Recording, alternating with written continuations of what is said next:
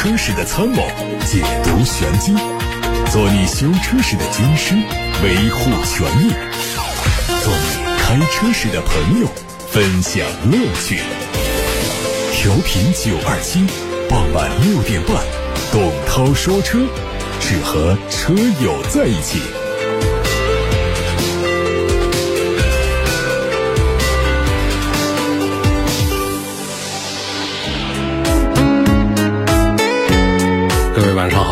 我是董涛，我们一起来看今天的汽车资讯，稍后回答大家的选车用车提问。提问通道是八六八六六六六六热线，还有董涛说车同名的微信公众号留言。汽车降价潮给不同的市场主体带来的影响还在发酵当中，消费者对不符合排放标准的车辆是越来越持观望态度，不敢买，不愿意买。期待能够得到更大的优惠。日前，全国工商联汽车经销商商会发文说，三月份以来，各地汽车流通市场出现了很大的波动，在价格战的背景之下，汽车经销商的生存压力非常大。随着国六 B 排放标准执行日期渐近，汽车经销商面临着尽快去库存的挑战。从向国内近百家汽车经销商集团的调研情况来看呢，经销商们普遍反映，如果七月一号全面执行国六 B 排放标准，将会难以全面消化现在的库存。有百分之九十八点八九的企业强烈建议把国六 B 排放标准的执行时间延后，为汽车主机厂和经销商留出相对充足的切换时间。另外，全联车商认为车市整体低迷，燃油车面临更大的压力。今年前两个月，乘用车产销分别完成了三百一十一万辆和三百一十二万辆，同比下降了百分之十四和十五。燃油车同比下降的更多，分别达到了百分之二十三和百分之二十四。这给不符合国六 B 排放标准的车辆去库存。存工作带来很大的困难，呼吁主机厂和经销商共同面对压力。一是建议国家把国六 B 排放标准的执行时间延后到二零二四年的元月一号；二是汽车主机厂要尽快停止生产不符合国六 B 排放标准的新车；三是汽车主机厂应该尽早把现有不符合国六 B 排放标准的新车配置给经销商，并采取相应的措施，出台相应的补贴，和经销商共同面对去库存的压力。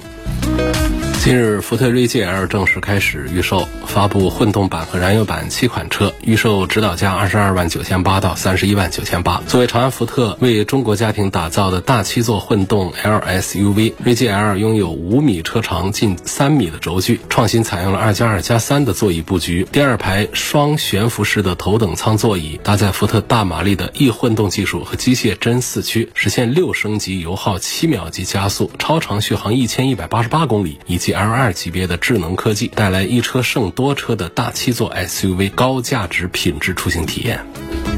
三月二十五号，爱安科技尖叫日活动再度拉开帷幕，来到九省通衢武汉，在园博园长江文明馆的旁边，掀起了一场潮玩的盛宴。活动由十一万元及超 A 座驾爱安 Y。杨格领衔，智行千里纯电旗舰爱安 LX Plus、神七座驾爱安 V Plus 以及星空战舰纯电轿跑等悉数登场，联合引发了超 A 风暴。今年二月份，爱安的销量达到了三万零八十六辆，同比增长了百分之二百五十三。爱安 Y 系列上险量达到了一万三千七百三十辆，高居全品类 SUV TOP 五。爱安 S Plus 的销量达到了一万六千八百多辆，强势杀进了全车市的 TOP 九。最近，长城汽车智能四驱电混技术 Hi-i 四正式发布。这个技术把全新的哈弗新能源车型实现了四驱的体验、两驱的价格、四驱的性能、两驱的能耗。目前，长城汽车已经构建了业内领先的光伏加分布式储能加集中式储能的能源体系，完成了太阳能到电池到氢能到车用动力的全价值链布局。在智能化方面，拥有包括智慧线控底盘、智能驾驶技术、智能座舱技术在内的全域自研能力。面对时代变革的风口，长城汽车正式发布新能源宣言：长城智能新能源更省、更远、更安全，并且重申造车初心，让造车回归本质，让科技实现平权。昨天，东风风神奕炫 GS 马赫版正式上市。新车的指导价是八万五千九到九万九千九。外观造型非常具有力量感和冲击力，LED 前贯穿灯和大灯，还有十七寸的运动轮毂、追光运动炫彩刹车钳。在空间方面的后备箱的基础容量达到了四百七十多升，扩展容积可以超过一千一百升。后排座椅支持分割式放倒，增加常见和大件物品的装载能力。动力方面，1.5T 的自动乐酷版和自动乐活版最大功率是一百四十五千瓦。三月份，阿维塔智能领航系统体验活动在上海、深圳等地分阶段开启。有别于纯视觉感知方案，阿维塔通过三十四颗智驾传感器以及三颗激光雷达的加持，构建起了四层感知防护体系，实现了对周围环境的三百六十度立体感知。另外，这个系统还可以辅助支持城区的多样化场景，具备交通信号灯、斑马线礼让等全方位路口信息的识别能力，为用户带来更加科技、更加便捷的产品体验。最近，比亚迪汉唐双旗舰冠军版发布会在武汉举行。汉 EV 冠军版的售价二十万九千八到二十九万九千八，唐电麦冠军版的售价是二十万九千八到二十三万九千八。在外观方面，唐 DM-i 冠军版和老款车型基本一致，主要变化是新增了冰川蓝的油漆配色。动力方面用的是霄云插混专用的 1.5Ti 发动机和 EHS 电混系统，亏电状态下的油耗是百公里5.5升，综合续航可以超过一千公里。车内标配了支持 5G 技速联、双屏定位等技术的智能网联系统。吉尼赛斯在上个星期五发布了纯电动 SUV GV60，GV60 豪华和旗舰版的售价分别是二十五万五千八和三十五万。一千八。外观方面，GV60 第一次采用了泵壳式的引擎盖设计，把引擎盖和前翼子板一体式无缝集成，让前脸设计更显简约运动。动力方面，全系标配的是七十六点四千瓦时的三元锂电池，百公里加速时间只需要三点九秒钟，续航里程可以达到六百四十五公里。车里还有一颗新颖的水晶球换挡系统，车辆在启动的时候会自动旋转起来，停车之后呢，它镶嵌在内部的氛围灯随之点亮，还可以根据不同的驾驶模式和驾乘人员进行互动。广汽埃安 Y Younger 上市，官方价格是十一万九千八。新车线条简洁，前脸是全封闭的设计，搭配的是上开眼角式的大灯，整体看起来更加科技时尚。动力方面用的是五十一点九千瓦时的磷酸铁锂电池，综合续航四百三十公里。智能方面配的是无感知启动功能，手机就是车钥匙，靠近车门就可以解锁和通电。各位刚才听到的是汽车资讯。好几个朋友都在问说，好久啊没有更新了。其实就是上个星期我请了一个星期的假，没有上直播。没有上直播呢，就没有新的内容。没有新的内容的话呢，公众号的内容它就没有及时的跟上啊。我的车买了以后呢，每五千公里加一瓶油乐三效，目前六万公里，三元催化要不要清洗？最近准备跑个广西来回高速三千公里，准备加三元镜，是否可以清洁三元催化？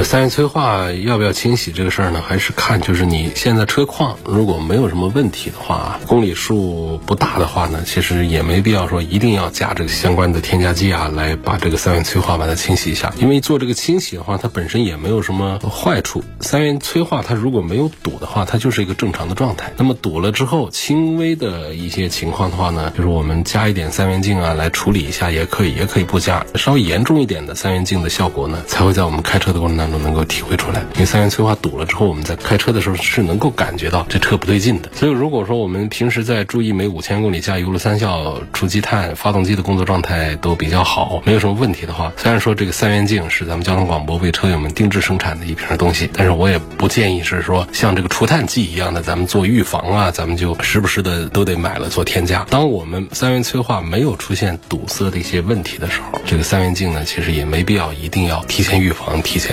添加。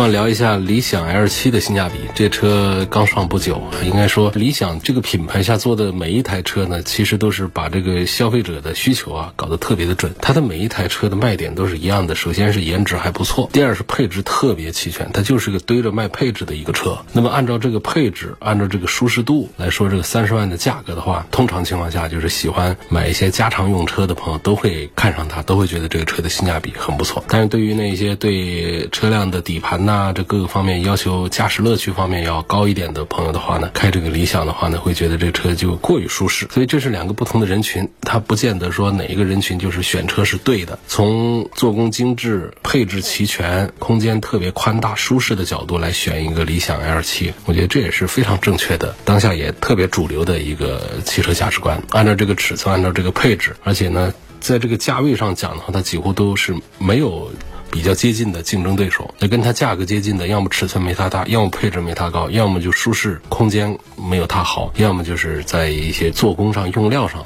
没有它显得那么的高档。所以从这些维度来讲的话，我还是认可这个理想 L7 性价比还是很不错的。下面问宋 Pro DM-i 的一百一十公里现在值得买吗？这应该是现在的 SUV 当中卖的非常火爆的一款车，比亚迪的宋。就他们家的销量大了之后呢，确实是把成本给做下来，然后消费者们拿到车之后也会感觉到，就从性价比上讲还是挺不错的。现在就十五万左右一个插电式的混合动力，啊，这个尺寸呢也做的有那么大，然后那个比亚迪的插混呢，在业内呢一直是比较成熟。量也特别的大，再包括它的纯电续航一百一十公里，在很多场景下使用的话呢，它就像一个电车一样来用了。我觉得如果说我们十五万左右来买一个插混的 SUV 的话呢，这个宋 Pro 不仅仅它是销量上的冠军，也是我们在推荐的榜单上的第一个。想推荐一个豪华中型 SUV，这个还是得看你这个豪华中型 SUV。通常来讲，就是分一线品牌、二线品牌。一线品牌就是奔驰、宝马、奥迪，他们都有。那具体的车就不说了，就是满大街都是的 GLC、宝马的 X 三，还有奥迪的 Q 五，这个都。不存在说谁就比谁的性价比一定要高一些，在一线品牌里面，大家认着一个品牌来买就可以。那么在二线品牌当中，沃尔沃啊、凯迪拉克啊等等这样的，他们的性价比表现往往呢会做的比奔驰、宝马、奥迪的产品要更高一些。那种尺寸不超过四米八的这四米七左右的这种豪华一线、二线品牌的 SUV 都属于是豪华中型 SUV。所以当我们预算一个三十万左右或者说四十万左右来买一个豪华中型 SUV 的时候，这是不难的，选择的范围是比。比较大的，当然这个选择呢，可能也正因为选择的范围比较大呢，也会让很多人很纠结。它不像刚才我说那个理想 L 七，其实这个呢，就是它的竞品相对比较少呢，决定做起来要更加的轻松一些。而在三四十万的这个豪华一线、二线的中型 SUV 当中选择的话呢，看起来呢，我前面也讲，就是它选择起来范围比较大，这个钱能买到车。但是从另一个角度，就是我们的选择障碍也比较大一些。我到底是买一线豪华，还是买更讲性价比的这个二线豪华品牌？在这些当中。中呢，我的个人的倾向来说的话呢，因为现在的一线豪华本身的降价幅度也都比较大，跟二线的这个价格呢已经是比较接近。我还是主张这一线豪华在奔驰、宝马、奥迪当中来看他们的中型 SUV，就是在 GLC、X 三和 Q 五当中做一个任意的挑选就可以了。他们这三个产品当中也有一些自己的定位和倾向，但是其实区隔都是非常小。比方说，喜欢做工更精细的还是奔驰的。那我们说喜欢这个车子的动力性能啊，各方面呢，开起来底盘要更紧致一些的那就看叉三或者是 Q 五，优惠的幅度更大，价格上更有优势的是奥迪的 Q 五，所以这是稍微有一点点区别，但实际上你买谁也都不会错太远。二零一四版的标致四零八，一五年五月份买的车，开了将近十万公里，现在平均一千公里要加一升机油。问过四 S 店说要大修发动机，我觉得大修不划算，就这样持续添加机油要不要紧？其实它不大要紧。因为在过去呢，像大众的那个老车烧机油这个事儿上，添加机油已经是一个常态的一个操作。实际上也并不是说它会有越添加越多的这样一些情况，就是它添加一下，然后正常来开，作为一个十万公里的老车这样来用的话，其实问题不太大。大众的车主们是像老帕萨特啊那些车主们是更加的有发言权，包括一些奥迪 A 六的一些车主们，就添加机油已经成为一个习惯，也没有说因为添加机油就导致发动机有异常的磨损呐，发动机出现了什么问题啊，都是一样用。就是多了机油而已，而且这样的大修的话呢，还不一定说一定能够解决问题。尤其像四 S 店里面的这种大修这个方案，就是你找到了点来解决，比方说是活塞环的一些问题或者什么问题，通过维修能够解决，那倒还好像原来九二七的汽车生活馆是做过专门的烧机油的这个治理的。其实那个烧机油的治理当中，也就是解决的就是我们常见的几种烧机油的形态，解决的是大众系啊，包括神龙系的发动机里面它这个烧机油的一些常见的一些问题。相对于在四 S 店的这个大修来说呢，确实是价格要便宜一些，同时还有其他一些添加剂的使用，一起来做这个发动机的维护。但是那个项目呢是阶段性的，后来一段时间呢，汽车生活馆也关闭了，也没有做了。那么在四 S 店里面，通常都是一些大修的方案进去。我倒是觉得像这样的十万公里的车呢，就是没必要花大的代价到四 S 店去做一个发动机的大修，就是一千公里添加一点机油这样的情况呢，属于是烧机油烧的比较厉害的。但是呢，继续添加机油可能是一个更经济、更划算的一个解决方案。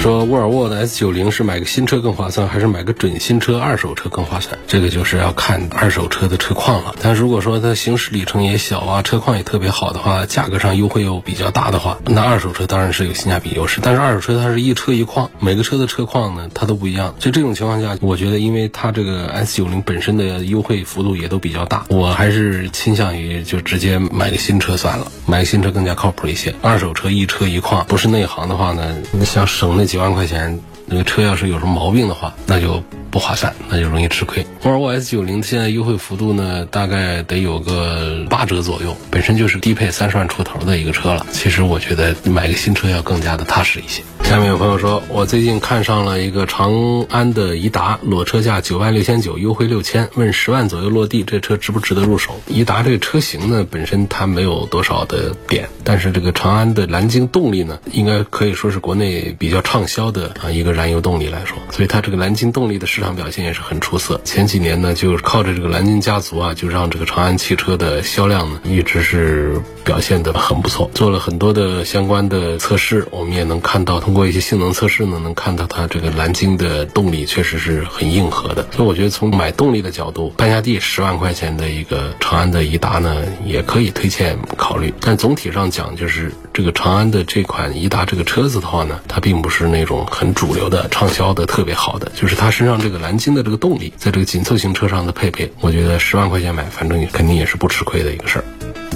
下面有个朋友问的是东风本田的皓影和比亚迪的宋 PLUS 啊，是纠正一下，这个皓影它不是东风本田的，它是广汽本田的。本田在国内的两个合资工厂的产品呢都比较近似，好多人也会把它们搞混淆。像这个 CRV，这个是东风本田的车，在武汉造。那么皓影跟 CRV 其实是一个车，它是广汽本田的一个车，是一个紧凑级的一个 SUV。那么这是一个传统车企的一个。紧凑型的 SUV 或者叫接近于中型 SUV 的这么一个尺寸，来跟一个做插混的比亚迪的宋 PLUS 放到一起，就一样的价格，十六七万来买，我们是买一个比亚迪的插混。还是说买一个传统车企广汽本田的一个皓影，从产品的整体的质量稳定性上来讲的话呢，我赞成皓影要多一些。那不过从目前的这个销量的势头来看的话呢，这比亚迪的宋确实是号召力特别的强，因为这车子的它的插混的这套动力呢，它不像传统车企那么纯油，它是有电也可以油，而且它的电油混合这个性能啊、成熟度啊都做得非常好，市场的反响也不错，销量也非常的。大，所以呢，这样一来的话呢，实际上讲这个性价比评分的话呢，这个宋 PLUS 的是评分要高于广汽本田的这个皓影的。就是同样十六七万来买一个车的话，我也会投票给宋 PLUS 新能源电麦一百一十公里的。宝马 X1 顶配跟奔驰的 GLB 220动感，非常纠结。宝马后期烧机油漏油，奔驰的八速双离合，希望给个比较建议。今年四十岁五口之家，这个我直接给你建议宝马的 X1 顶配多一些，因为主要是一个就是在车型的这个平台上讲，我认可 X1 要多一点。整个这个 X1 这个平台，它在全球范围的这个地位要更高一些，比较成熟，比较稳定。第二个呢，就是关于它的动力，低配的那个三缸的那个我也不推荐，但是 X1 的顶配呢，用的是低功率的一个 2.0T 的四缸机。再配的是非常的经典的八速的手自一体的变速箱，然后呢还配上这个适时四驱，然后呢在价格上呢又相对于 G L B 的这二零来说呢更有优势一些。在 G L B 上呢，它这个二点零 T 的发动机也没啥问题，它配的哥特拉克的这个八速的湿式双离合，相对于那个七速来说呢，其实也还行。但总体上讲这个湿式的，相对于宝马家用的那个八 A T 来说的话，还是要弱一点点的。而且的话呢，你同样价位下你买到的是一个前驱车，你要买这个四驱车的话呢，那就要到更高的价位上去了，所以从这性价比的这一方面讲，再就是叉一的车内的空间的后排的空间的这个角度上来讲，我都会赞成叉一多过于奔驰的 G L B 的二二零。下面问英仕派的混动后期怎么样？混动和油车英仕派雅阁价格不一样，该怎么选？那本田的这个混合动力的话呢，其实也还是做的非常的不错。我在本田的混合动力前两年的时候，我会推荐他们还会比较多一些，因为我觉得本田的这个混合动力呢，它相对于丰田来说，它不是光讲一个节油的问题，它还讲究了动力性能的，就是它有一个并联的这么一种优势，它的动力性能表现要更好一些。所以呢，我们在广汽本田还。还有东风本田的这些混合动力，就是非插混的这个版本上，确实都能够体会到它这个混合动力做的都非常不错。那么至于这个英仕派的这个新能源呢，现在它还没有上，但是这个其实它也没有多少的这个悬念，就是用的这个本田家现在在用的这个插电式混合动力这一套。那么插电式混合动力呢，在本田家族里面呢，其实它的反响呢还没有它的不插电的这个混合动力反响好。所以在这组购买的对比当中呢，我是觉得看这个英仕派的插混出来的价格来怎么定。定吧。如果价格差异不大的话呢，也是可以考虑；价格差异大，这个也就没有必要。其实就是老的这个英仕派，就是普普通通的燃油版本的英仕派。其实我觉得在购买推荐上，推荐指数也是比较不错的。但是你要说跟这个雅阁放到一块儿来说话的话，虽然说是同样的一个车，但是从雅阁的市场的认可程度上来讲的话呢，我也会。推荐雅阁更多一些，是同样的车，但是呢，挂了不同的车型的名称之后，这英仕派它在保值这各方面跟雅阁相比，它就是弱势一些的啊。虽然它优惠的幅度也都比较大，但是我觉得还是应该买一个雅阁。然后这个插混的话呢，主要是看它的价格出来，到时候到底怎么样。不行的话，其实就是那个锐混动就可。可以本田家的不插电的那个叫锐混动的那个，我对它的体验评价感受是非常不错的。当时做试驾的时候就觉得确实是省油不比。丰田的差，然后在动力性能表现上，比丰田的不插电的这个混合动力表现要更好一些。